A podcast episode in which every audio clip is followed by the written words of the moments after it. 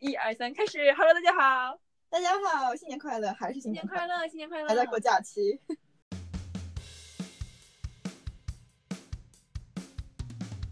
首先呢，我们今天呢想讲的电影就是现在在啊，不管是中国还是美国留学生这边都呃声誉很好、名誉响当当的《流浪地球》。对。然后，《流浪地球》呢是一部就是呃改编自著名的科幻作家刘慈欣的同名作品的一部电影。你看过他那篇小说吗？我没有，我是看完这部电影之后看了小说，然后我还蛮惊喜他的这个改编的。这样是吗？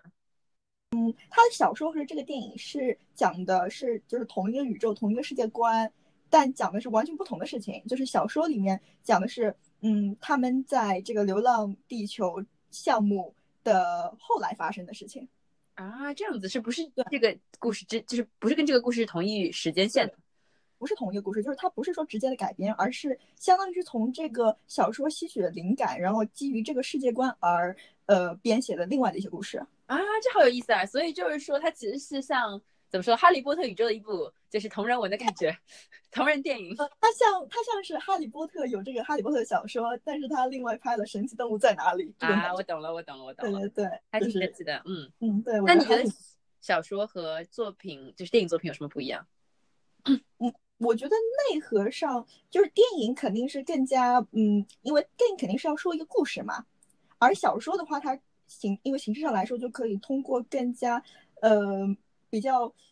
有史诗感的那种感觉，它不需要就是讲一小个故事，而是讲的这段呃，就是你讲一个人这个主角他从小到大的这个嗯流，他从小到大这个生命当中，呃，流浪地球这个项目在他生命中所起到的作用，所发挥的事情对他这个人的影响，而就是你知道讲了这么一个他们要去炸火星呃，不对，炸木炸木星的。对，这样子，我因为我还没有看过这本小说，所以我觉得目前我还不能对这个小说本身有什么就是呃想法，但是我一定会去看一下。我觉得建议我们的听众朋友也可以去看一下这本小说。嗯，你十分钟就可以看完了，真的吗？原来是这么短篇的小短片吗？对，超级短篇，因为小说好像是当时连载在那个科幻世界科幻世界上面的，就是一个短片，然后那一年获了一个什么什么中国的科幻奖嘛。嗯，反正是。一篇挺短的文章，我觉得我觉得还不错，我觉得可以可以，我们也可以发一个，就是可能就是连接它的官方链接，然后放在我的 podcast，大家可以点击去看。嗯，虽然大家其实只需要在百度或者 Google 搜索一下刘慈欣，不要 TXT，不要推荐大家看盗版好吗？大家记得看正版哦。对，大家记得看正版，不要像我一样看盗版电影。然后。呃，我们首先在说这，首先说一下这部电影本身吧。它这部电影有五十亿不对，五千万美元的投资，五千万。我我就知道吴京投资了六千万。对啊，吴京他就是投资很多很多钱。然后就是说，当时我在微博上看到一条嘛，就说当时就是吴京是被导演随便邀请来当客串的。结果他串着串着发现这个剧组怎么这么穷，就拉了一部招商引资，拉了好多钱进来。然后后来发现拍着拍着钱又没了，所以他又是这搞一部资金过来。所以其实吴京是这部电影的就是大投资人之一。嗯，我看战狼，战狼拿来的钱很多都就是用在这部电影上了，其实也挺好的。冷风哦，对这部电影哦，还能二三点二亿呢。然后票房现在好像十七十七点对，现在现在票房，而且就上了五四五天的感觉，就已经就是说至少有十呃十五六亿上往上了。对，因为这次我觉得这真的是口碑好，而且电影的确就是不差，没对的，真的是这样。那然后就是在北美这边是这个情况，就是一开始所有的 AMC 就只上四天，四天里面每次都是什么三四场、两三场的。结果我今天一看排片，我们那个厅全部坐满了，不仅坐满人，我们一天大概至少排了有十二场以上的片，所以真的特别热。对，因为这部电影就是就不是说它战狼，但战狼 in a way 就是说我们。中国人真的是很高兴能够看到一部好的中国科幻作品啊！而这里面哦，就是我讲，就是我很喜欢这个电影的一点啊，它的中国元素很真实，比如说像路上的那，对对，就是虽然说 原话是司机一滴酒，亲人两行泪，一个很对仗很工整，但是电影里面变成了行车不规范，亲人两行泪。我每听到我都一点很大，然后包括你。的那些标牌，什么建设新家园啊，你知道就很中国。然后北京一个地下城里面还有串串，那个人笑里那个人吃串。对，所以我很很高兴，像我觉得朱佳音老师，我不知道你有没有看到，他也说，就 他也说，因为在很多科幻电影，中国元素的出现其实是很突兀的，你看到就觉得他们是想卖电影票给中国人，所以他们他们在沙漠当中出现一个建行，呃，在打斗当中然开过一辆伊利来的车子，然后在蜘蛛侠的手机里突然出现了 QQ 这个 app，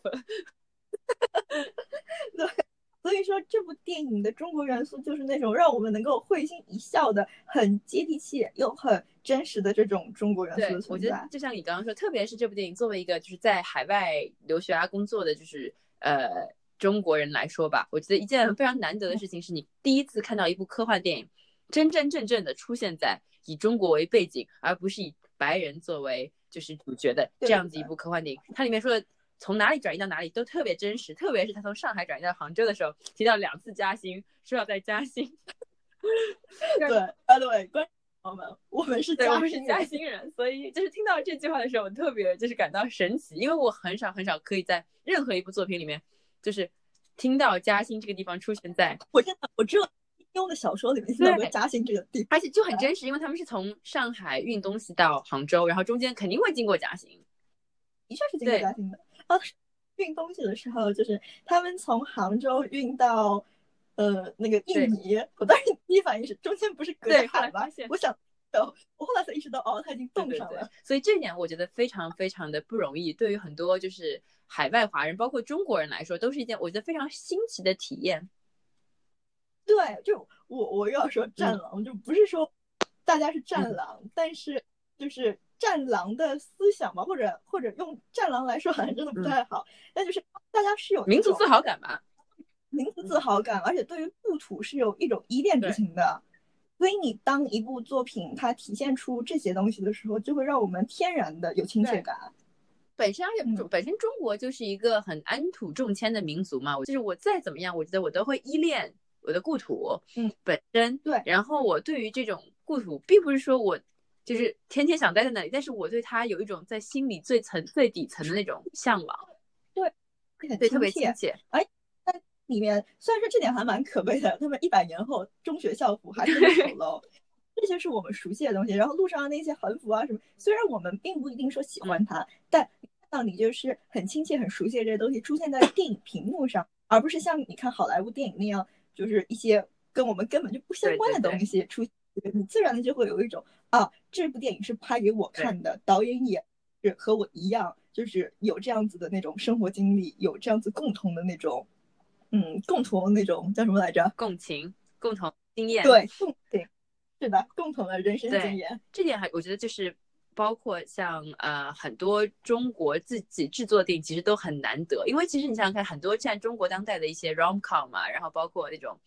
呃，什么《小时代》之类的，你知道，其实也没有很认真真的去研究中国人的生活，反而这部电影就，尽管它讲的是一个科幻故事，但其实它里面的就是中国元素都很真实，很怎么说接地气。是，而且不是一种很脸谱化的中国，而是一种就就真的，比如说像主角他外公一个哦九九年的，他连看什么雪猫叫还是什么海草虎，我看的时候完全晕倒，我想这个声音怎么这么大，谁在电影院里乱开手机？对，这点还是我觉得很好。就是我想，我想再说一下，就是这部电影里面它很不好莱坞，或者说挺让人出乎意料的地方，就是比如说他去啊，他爷爷不是被救了嘛，然后他爷爷莫名其妙在五分钟后死了。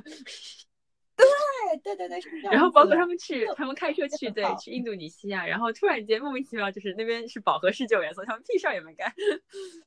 对。然后包括像后来他想到那个主角灵机一动，想到了那个拯救地球的好主意，结果以色列科学家已经想过了，科学家几小时前就想过了，几小时前。所以，所以我很喜欢这种，嗯，就是不那么好莱坞经典英雄电影的这种地方，就主角并不是。主是并不是就是什么东西都是靠主角来拯救的，就是主角也没有在那边进行大肆 make out。对，在灾难来临之前，就是很多好莱坞电影嘛，灾难来临之前，或者说灾难进行当中，主角都要忙里偷闲，搞泡妞，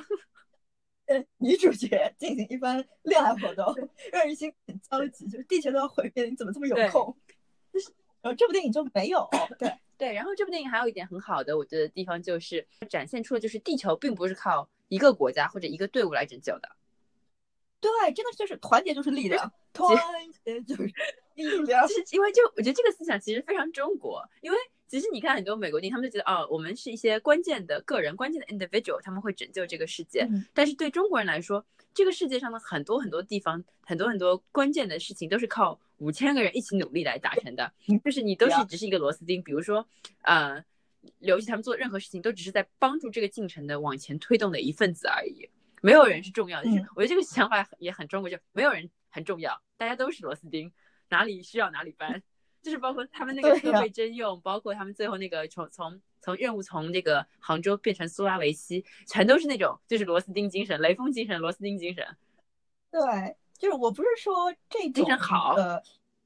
也就比个人英雄主义好，也那种比这种好，但很高兴是。一种不一样的这么一个呈现对对对，我觉得就是好处并不在于就是说他这点比美国的英雄主义就好到哪里去，而是说这一种这种观念至少向世界或者说向我们展示一种我们熟悉的看待问题的方式。嗯，这一点我觉得挺不容易的。是的，你还有就是哪些地方觉得这部电影你想说一说的？但这部电影也也不是完美的，或者说它离完美差特别远。对。我们来讲讲，它特别的。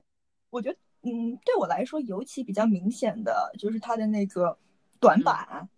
在于演员。对，嗯，而且我觉得中国电影，嗯，比较或者电视剧整个影视行业啊，比较突出、比较突出的一个弱势是，我觉得演员的台词功底不够好，所以他很多台词是靠配音的。然后配音的配音的时候，你知道就会产生那种口型不对称、脱节。特别不对称的这种感觉，然后我觉得在情感的表达上也不是很，呃，也不是也不是很对应。然后，而且在另一个点就是说，配音演员在配音的时候，通常情况下都会更加用力过度一点，然后在里面就表现的很明显。就很多时候他的情绪，一个角色讲他台词的时候，情绪并不是说要完全抒发出来、完全释放出来的，而是可以收一点、松弛。对对，收。但如果是配音的话，这点他们做不到，我觉得很难。就是对，对你很难用他那个控制脸部，就是情绪表达和表演，还有就是包括呃声音，很难就是把这些东西全部融合在一起。如果你是两个人的话，就这对配音的要求有点过高了。对，而且因为呃，因为你知道这部电影当中本来就有几个抒情镜头，嗯，煽情的时候台词本身就已经很煽情了，然后再加上配音演员，然后演员可能他的演技也有一点就是不是特别完美，就会让这个地方显得特别夸张，让我很其实有点尴尬。对，就是我觉得对我来说特别明显的一点是，这部电影有太多太多太呃激烈的镜头了，很多时候大家都在大喊大叫，因为有很多就是重复的。我觉得是什么天上掉下大大一块石头，然后大家在那边闪来闪去、避来避去的这样的情节，真的有很多很多。不是说这样的情节不好，也不是说这样的就是制作不对，但是我觉得就是说这种时候他们的呈现方式太单一了，这部电影的呈现方式就是单。多的呈现方式，并不需要每一个时候都是一块巨石从天而降，砸死了一群。对对对，就是我知道他这部电影的意思是人人类如蝼蚁，虽然如蝼蚁，但是人类还是很坚持活下去。蝼蚁精神是好，第一就是很中国，就是因为我觉得很少在美国电影会看到这样子的就是呈现方式嘛，大家不会说啊，就是蝼蚁精神是对，他们觉得人就应该活得舒舒服服、体体面面的。对，就是，但是中国这边就是这个呈现方式，就是你看我们虽然这么苦，我们还在很努力的生存下去。我们作为一个大集体，大家互相帮助，对，嗯，是，就是，但不能不管怎么说，就是在我这边看来，他这种重复的镜头和重复的表现方式，对我来说是有点审美疲倦。对，而且他每次在拍那种比较激烈的镜头，然后包括他们在躲石头，包括他们在呃打斗，打斗自然，打斗自然是什么东西啊？打斗自然。我觉得镜头的处理稍微有点乱，对，就不像好莱坞电影那么就是清楚明晰。比如说，虽然说电变形金刚麦考贝不是什么好电影，但像变形金刚里面的一些就是动作镜头的时候，你就会呃就比较干净利落，更不要说像什么 Mission Impossible 啊、碟中谍啊这些处理方。了，相比之下，我觉得《流浪地球》的这点就是算嗯不太清楚的处理，不是很好。就是刚刚延续你刚刚说的嘛，就是包括他们对于镜头的处理方式啊，包括对于情节啊，不是就是打斗情节，包括这种灾难情节的处理方式、爆炸情节处理方式，都是很混乱的。就是有的时候你也搞不清楚咋回事儿，他就突然间，就是你搞不清楚咋回事儿，这人就会揍那个老爷死了，然后你不知道咋。老爷怎么也你也搞不清就是。他说哦，那我垫后，你垫前，然后他们一个个上去，我也不知道谁谁在哪里，谁在哪里，就是他那种镜头语言很不清晰了，就是你搞不清楚怎么回事，这这人咋就死了，然后搞不清楚咋回事，就是诶他们怎么就上楼了，就是这个逻辑他们不是特别特别清楚，就是没有。嗯，然后像呃像他那个特效嗯。CGI 的特效做的也，我觉得太空那段做的还行，就是地下也 OK，就是他那个地面上的那个做的有点对，有点。假。假，是是是，嗯对。然后就像我就像你刚刚说的嘛，就是它的 CGI 也什么，就毕竟虽然是大制作，但就是毕竟还不成熟嘛，所以也有的时候会有一点略略出戏的感觉。嗯，我觉得这部电影就是它的缺点都是在各方面的不够成熟，就是毕竟合理活工业化对，我觉得他们就是说这部电影好好处在于就是让我的确尝到一点新鲜感，就是在这部电影里看到一些一种就是别的电影可能看不到的东西，对。但是嗯在科幻电影说的就是对。对对对对对对，就是啊，好难得见到这样子的一部电影出现在就是屏幕当中，我觉得很惊喜。但不好的地方就是很多地方的确不成熟，然后很多地方都需要就是很多呃再一步的改进啊，然后呃对于未来，但是我觉得对于未来是一个好的开头，绝对是好的开头。嗯，对虽然我看挺多国产电影，其实我也我看的不多，就是很多口碑很好的国产电影，我会去看一下。但给我的感觉都有点类似，就是我的确看到很好的地方，就有别于美国好莱坞电影的那种，就是不同的，或者说是新，或者说是跟我们比较贴近的地方。但是他们短板都是在于技术上、工业上的不成熟很多。对，但是其实我也觉得很很，我在思考，就是说怎么会把这个就是中国的电影工业真的能做到一个就是说不浮躁，但是我觉得其实很难，因为不像就中国电影，我觉得其实还是不像像美国好莱坞这样有一个非常非常专业的就是这么一个嗯工业在这里的，就是大家都是拿钱就拍。对吧？有人投资就拍，阿里巴巴钱多，我们就投个好多好多钱，然后就搞一个乱七八糟团队。这边美国人雇一点，中国人雇一点，中国顾问雇一点，大家都有点搞不清楚咋回事儿，就不知道怎么怎么回事，就大家聚在一起搞一部电影。我觉得很多都是这样子的，就是有好的 idea，有好的一些执行，但拼在一起都总有点四不像的感觉。就这部电影也有一点点这样的感觉，就感觉他们有在努力，有在借鉴，但是就是肯定有哪一环和哪一环之间没有很好的，就是真正的成熟而顺畅的连接起来。我觉得是这种感觉。就是中会有很多，比如说在小的方面，我们看一些什么呃电影呃导演什么呃导演专业学生毕业作品，或者什么动画专业学生毕业作品，我们经常看到就是很多很惊艳的东西，但也就是惊艳的二十分钟吧，可能它变成了一个二小时的电影作品，通常情况下就总是有会有一些地方让这部作品就是没有那么对好。，因为你在中国，如果有一个人又跟拥有一个跟就是 Spider-Man Into the Spider-Verse 一样的 idea，一样的想法，嗯就是我也想这么做，我相我相信有人的，我相信在这个法国这样。对，但是嗯这个执行力绝对是很差的。所以为什么好莱坞厉害，就是在于它的工业化程度。虽然工业化会导致很多问题，比如说就是很多流水线爆米花电影啊，就是毫无创意，但是大家看的爽了，而且你看的时候不会有突兀的。而且这些流水化电影的制作，其实一定意义上促进了就是呃蜘蛛侠 Into the Spider-Verse 这样的电影的产生，因为只有在这种流水线下，大家不断的有钱去创新资本运投资，才能出现这么精心制作的一部就是非常非常好的电影。我觉得是怎么讲呢？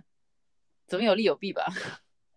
对有利有弊，就是流水线一方就是大制作流水线，一方面会狂操那些私人，呃，就是那些独立独立导演的 personal idea 啊，就是资本狂操，但是另一方面有资本才有一切啊。是这样子。这部电影我觉得很不错的一点是那个男主长得好帅，男主超帅的，我昏倒对了，。就是我真的很震惊，这个七鼠侠组长这么帅。哦，我我我看到那个男主之后，我去他那个豆瓣界面看了一下，看他还演过什么。他演过《媚者无疆》，你知道不这个吗？知道是什么东西。就是我初中的时候看了一篇 B G 黄文。天呐，竟然是一部黄文，那我觉得他长得还蛮像一张脸黄文的脸的。我想就是当代怎么这样？当代大 IP 时代，怎么连我小时候看的黄文都已经变成一个 I 来拍电视剧了？嗯，那他真的还蛮适合演黄文的，不是我说，他长得一副就是那种很会活很好的脸，为什么就？活很好的脸。对，而因为这部电影里面就是大家的男生的发型都还蛮，就是都还蛮清爽的，干净除。除了那个麦克的发型以外，嗯那个麦克谁，哦，麦克谁很好笑，麦克谁我认为麦克不错的，随是不错的，就是除了麦克随很幽默的。呃的发型不清爽之外，所有人都是寸头。是的，让我们这些阿姨很对我们这阿姨是刘海撩起来。对，然后我就有有一些就演员的确是有点出息了，但是我觉得像对选角选的就是脸来说，还有包括一些就是长相什么的来说，都还挺适合的。包括那个科学家李依依，然后那个小姑娘好漂亮，特别适合她，我觉得韩朵朵。但是因为我觉得韩朵朵这个角色其实挺不容易讨喜的，因为她这个角色怎么说呢，就是没什么成长，像刘慈欣其他女性做女性一样，就是你觉得她这个人莫名其妙的，但这个角色小姑娘长得是真的很无辜，我觉得。对，然后就是特别无辜，特别清纯。哦，这点是我觉得，虽然我们不能就是太高的要求一部电影啊，但对这部电影里面出现的很多人都挺就超级脸谱。对，就比如那个王队，我就搞不懂这个人，就是他跟那个战狼里面的那些战狼 没有区别。对，王队和他队里面那个美女姐姐，那队里美女我也不觉得她莫名其妙。他们两个 这两个人就莫名其妙，搞不懂他们怎么回事。然后那个那个那个什么那个很奇怪那个就是硬件。技术工程师，还有那个他那个工程师，他进机房还在抽烟，超奇怪，像我爸一样。他突然就拿出一个烟，很奇怪。爸，就是 为什么突然 Q？我不喜欢你干嘛不喜欢我爸？我爸很好，我爸只觉得你不会写颜体。因为爸不喜欢我，你爸对我不欣赏我的技术。我爸觉得你不会写颜体。我练过三个颜真题，笑死我了。嗯，我想想看还有啥我们没说到的。有一点很神奇的地方是他对于呃。就是国际关系的描写还挺有趣的，就是，嗯，他一开始不是中国在这个空间站里面最好的朋友不是俄罗斯嘛？就我是第一次看到一部电影，就完全很少少提到美国去，就是他就他就有几个 CNN 的电影镜头那种，然后最后联合国五常那个对出现了出了一下，出现了一下，然后最后可能出现一下像美国，就是其他人其他都是日本、韩国、印度尼西亚、俄罗斯、法国，对不对？法国对法国。包括包括他那个联合国官方语言，那官方语言也是用法国，我觉得挺好的。然后还有一点就是挺神奇，就是其实这部电影也蛮，就是就是一定程度上蛮 stereotype 的，就是对对每个国家的人都对，就是印度尼西亚人会用会用细细的声音说话，然后日本人会说我想吃米饭，然后自杀。味增汤，这日日本人说我想吃味增汤，然后自杀，这是什么？就是来个武士道精神，好不好？就我觉得这部电影这样想想看，就是还就是 超级 stereotype。他对于每个国家的人，但这但这的确就是 like 中国人对中国人普遍来说，对每个国家的人都很有 stereotype。然后这个电影就很符合，就俄罗斯人就是我爱科学家，我要去贝加尔湖钓鱼。对，我要去贝加尔湖钓鱼。然后中国人就是 like 就是我就是特别神奇，你知道每一个国家都有自己 每一个国家那种超级超级脸谱的那种就是象征。特别脸谱化这个电影，就 超好笑，我觉得这点还蛮幽默的。对因为像当代呃，当代尤其是美国电影吧，是想尽办法怎么不脸谱化怎么来。对对对对，还有一点，还有一点，你还要说想说什么？我还有一点想说，然后我应该就没了。你你说，我就想说的是，还有一点就是，我觉得这部电影像朱家英老师说的，就是有反映出刘慈欣这个人的生活背景，因为他对于。人类生存，就这部电影已经改编过嘛？说说已经跟就是他原作很不一样了。他已经对人类，就是这部电影已经相对对人类有所信心了。但是就是那个火种计划和流浪地球计划本身，我觉得就是一个中国或者说中国人和西方发达国家的想法的不一样。就是，嗯，我觉得其实如果让我问一圈这边的白人的话，他们肯定会觉得火种计划更加 make sense，就是放弃。这个地球因为放弃很多基于的波成功而延续人类文明，用就是人类就是休眠舱里这些人，包括他们的一些就是说呃种子啊什么的，然后然后呃再运用就是说休眠技术，让以后在新的殖民地星球上发扬光大，就很殖民地精神。对，然后中国人觉得中国人对中国人是安全，我在这个星球上，我就是我这个星球的人。就我不想要去一个别的星球，我就想要这个，我要我就想要这抔黄土。呃，就就在原原作小说里面，他是这样子，他是把这种两派人说成了行星派和殖民派，什么派？不是殖民派，反正是类似于一个飞船派，对，行星呃飞船派，飞船派，OK，对。就两种不同的观点，然后当然地球是就是像电影里面就符合行星派，就是整个地球要一起去流浪，一起迁徙到就是另一个太阳系这样子。在电影当中，就是在呃流浪地球呃不是小说当中，在流浪地球计划进行到几百年的时候，他们离开了太阳系，所以说民众之间就产生了这到底是不是一个一一个阴谋？因为大家就是对于离开你所熟悉的这个环境，肯定是肯定是有很多不确恐慌嘛。所以说，然后电影里面有一句台词是那个 Moss 对对吴京说的，刘培强，不要让吴京，我很出戏。对，刘培强就是说，呃，让人类保持理性果然是一种奢望。这句话其实是是直接在呃小说当中，但是是由那个嗯由行星派对飞船派，就是当飞船派怀疑他们的时候，是由行星派对飞船派说，就是这么一个要涉及到上千年的计划当中，让人类始终保持奢呃保持理智，的确是一种奢望。所以也是体现，我觉得是刘慈欣他本人就对人性，他对他同时对这两种态度都会都会嗯。他我觉得他没有说评价，但是说你能体现出刘慈欣是他可能更加倾向于就是电影当中所做出的这种选择，就是就像刘慈欣在很多采访啊什么会说，就是如果牺牲一个人拯救全人类，OK 啊，嗯，对，这样子，对，OK，你还有啥想说的吗？啊，我也不知道，我现在暂时想不出来啥。我觉得就是，总之，我我我重新我我这边总结一下，你在这边总结一下，就是我这边总结出来，我就觉得是一部很值得去看的电影。就是不管怎样，有很多小毛病，很多大大小小的毛病吧，但是都是对，我觉得在中国科幻电影元年的这么一个光环下面，都是一定程度上可以忽略的，然后是非常值得大家去看一看，然后同时为此感到一点点的民族自豪感的这么一部电影，然后也对对对对是这样子，我是这么感觉的。对，我也是觉得差不多，就我觉得这部电影有瑕，而且这个瑕很明显，非常非常。但真的是瑕不掩瑜，而且让我就是对中国电影或者说中国就科幻的这一类作品是很有希望的。我觉得就是有不一样的地方，并且就科幻电影元年嘛，已经希望今后越来越好。而且很这个行业就是说，如果有这优秀，那接下来就会有更多的人投资这一类型的电影。对，所以我还。看好就是接下来以后更多的这种中国科幻电影作品的。对，而且我希望就是以后能可能可能说技术更成熟，然后也更加有有一支专业的团队能够专门做这一类的东西，而不是靠就是像我刚刚说嘛，很容易拼拼凑凑拼出一个团队，然后再做，就很难有这种流畅的感觉。但拼凑拼三年九三年缝缝补补九三 年，太中国了吧？你在说些什么？可以可以，那 OK，我们嗯。就是稍微讲一讲吧，就说这星期有什么让你感到开心的事情？我这星期在看什么？这星期因为我放假在家，所以我其实我看挺多东西的。我我看了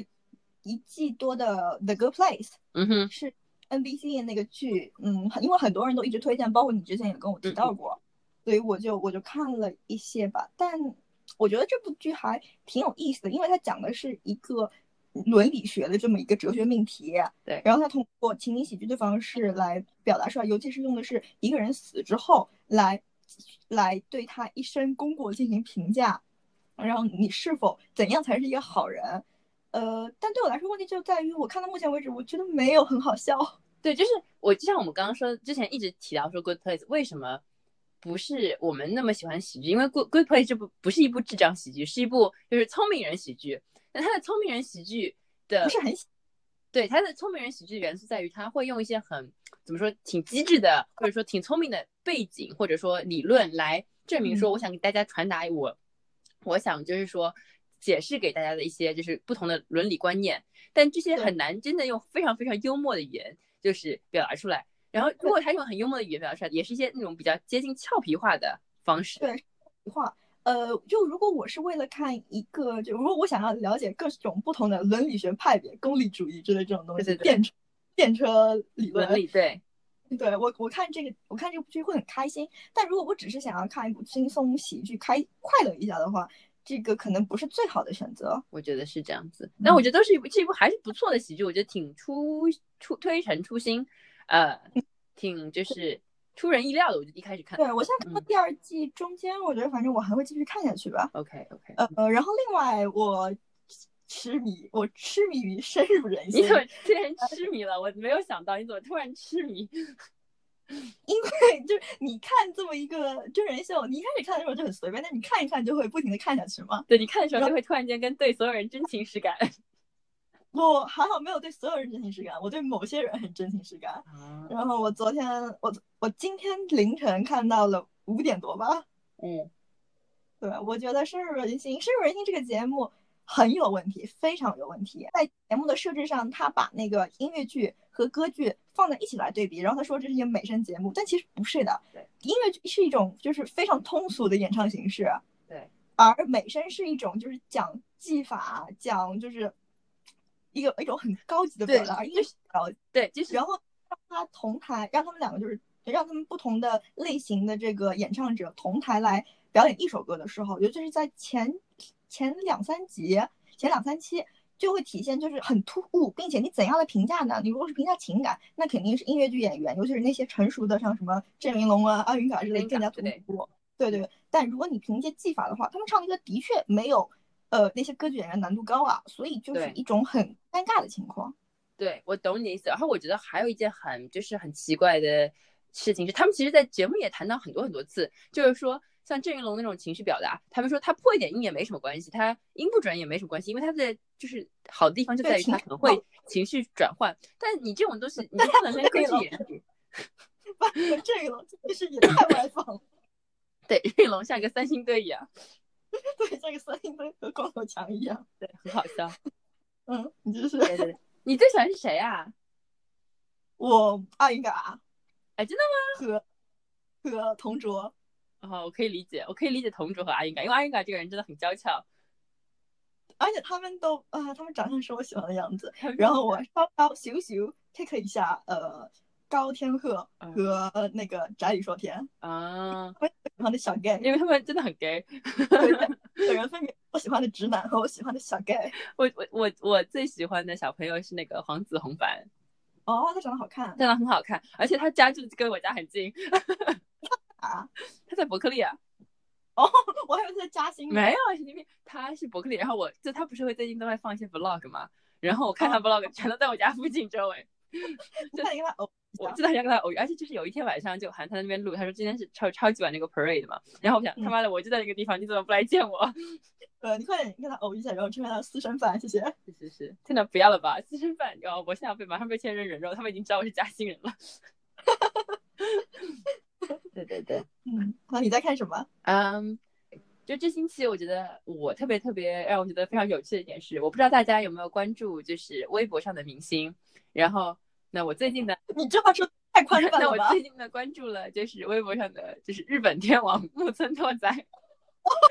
然后我觉得，就是我建议大家都去关注他，因为木村拓哉这件事情特别搞笑，就是他是因为跟中国有了一个合作，然后中国的这边出品方呢邀请他去开了一个微博。然后在日本的这家的，就是 Janice 杰尼斯的这 idol 是被明令禁止说不能拥有社交网络的，所以木村拓哉从年轻的时候到现在从来都没有过社交网，Twitter 也不开的，Instagram 也不开，什么都没有的，要发都是给就是呃日本的粉丝发那种 fan mail 这样子的，fan club 的 fan mail 这样子。但是呢，自从他的微博解禁之后。他微博跟你超级超级勤，就是他每天都会更新，而且每天都就很认真很认真的配图，很生活很生活化，然后有 emoji，然后他每天都激励大家要好好锻炼，要为自己的梦想努力。然后他前两天好像没更，他还就是还第二天还道歉说对不起，昨天晚了没有更新，我今天给大家补上。对，我看到是一个特别真挚的这么一个日本人偶像。然后如果说你想谈到就是，对对很激动，对对对，就是如果说。你甚至都不需要，就是说对木村拓哉这有多了解，就是你听到这个名字你就知道很有名嘛，你从小就听说过木村拓哉。然后第二点就是一个大对大帅哥木村拓哉。然后第二点就是说，如果你想要看一个就是非常有呃励志性的爱豆的话，那木村拓哉这个微博账号是一个必须 follow 的微博账号。我觉得这就是让我七个星期最开心的一件事情之一。好的，对对对对，是这一期关于科幻电影原点。对对对对对，OK OK，行，好，拜拜，拜拜再见，拜拜，拜拜，嗯。